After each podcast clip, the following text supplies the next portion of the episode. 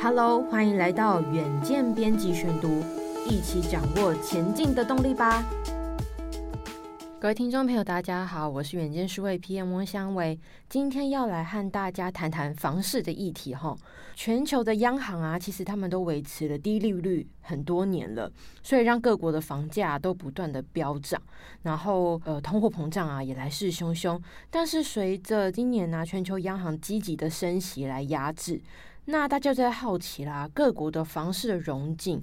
会不会很难继续的持续下去？还有啊，这一两年台湾的房市大家都知道一飞冲天呐、啊，人人要拥有一间房真的是难如登天。那会不会呢？在九零年代的房市泡沫会再重现呢？这也是大家很大的一个疑问哦。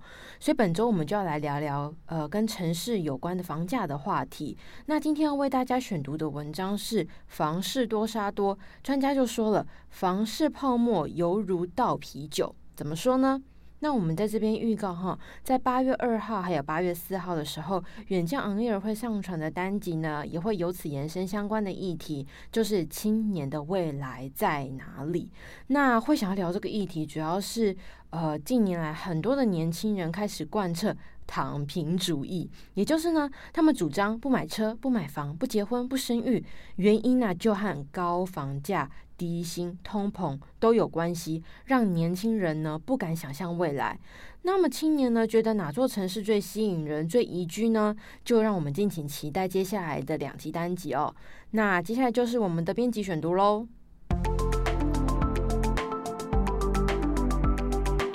那近年来，房市在台商回流，还有科技厂扩厂的激励底下，那其中啊，就以桃园还有新竹以南的房价涨得最凶。那投资客最爱的呢，就是我们的从化区。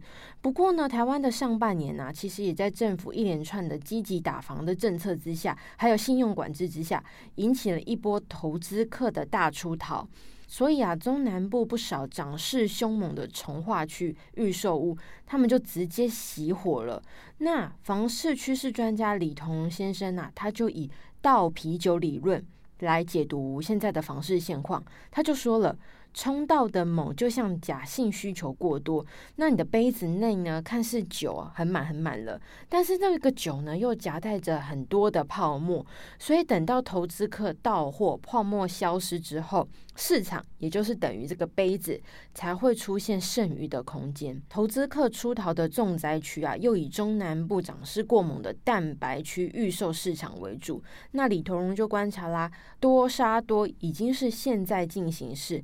闻鸡起舞，那注意哦，这个鸡啊是台积电的鸡哦。闻鸡起舞区域的房市会不会泡沫化呢？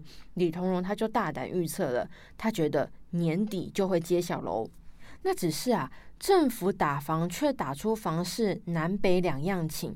怎么说呢？中南部的投资客出逃啊，预售屋市场暂时熄火。但是根据这个住展杂志的统计，北台湾各县市啊，第二季的新城屋预售屋的房价。却都还是一一在走涨。那以台北市为例哦，房价呢就飙到了三位数，首度呢突破百万。那新建案呐，每平的房价大概是在一百零一点三万元，相较于第一季呢，每平上涨了四万元。那相较于去年的同期呢，更是上涨了八点六万元，年涨幅高达九点三 percent。那新北市的房价呢，也不遑多让，新建案呢、每坪站上了四十五点五万元，那年涨幅约九点一 percent。那其中呢，又以三峡、林口、莺歌、树林、泰山等蛋白区的涨幅较高。那部分蛋黄区啊，虽然涨势不大，但是因为啊，呃，第二季的时候推案量比较少，例如板桥、新店、永和等地。那永和呢，更是连一个建案也没有，可谓一屋难求。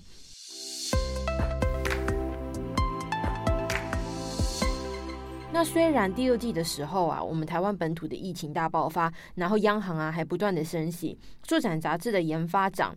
他就观察了全球的经济衰退疑虑加深，但是呢，因为北台湾的房市供需失衡啊，也给了建商勇气，房价的涨势依然是非常的凌厉哦。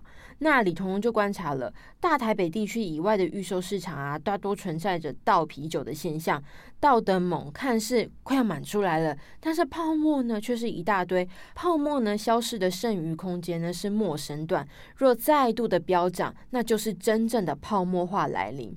那李同荣就指出啦，过去三年来啊，蛋壳区房市飙涨被形容群魔乱舞。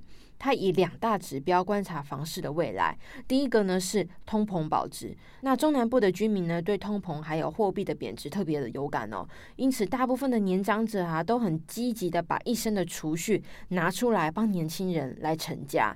那第二个呢是两代不同堂。也就是少子化所造成的人口减少，但是家户数呢却逐年的增加，每户平均的人口啊减少，足证呢两代不同堂就是买房的刚需，就是房市的主要支撑原因。李同荣啊，他曾经徒步行脚环台两圈哦，他分享自己这个徒步两千多公里的实地考察的经验，他发现呢、啊，全台的产业链结构正快速的南移，高科技产业开发进驻，让新兴的工业区。一屋难求，那未来园区实际运作之后，租屋啊、买屋的刚性需求，渴望会出笼。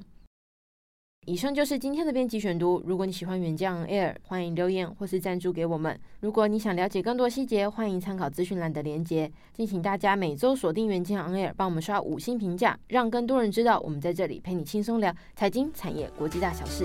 下次再见，拜拜。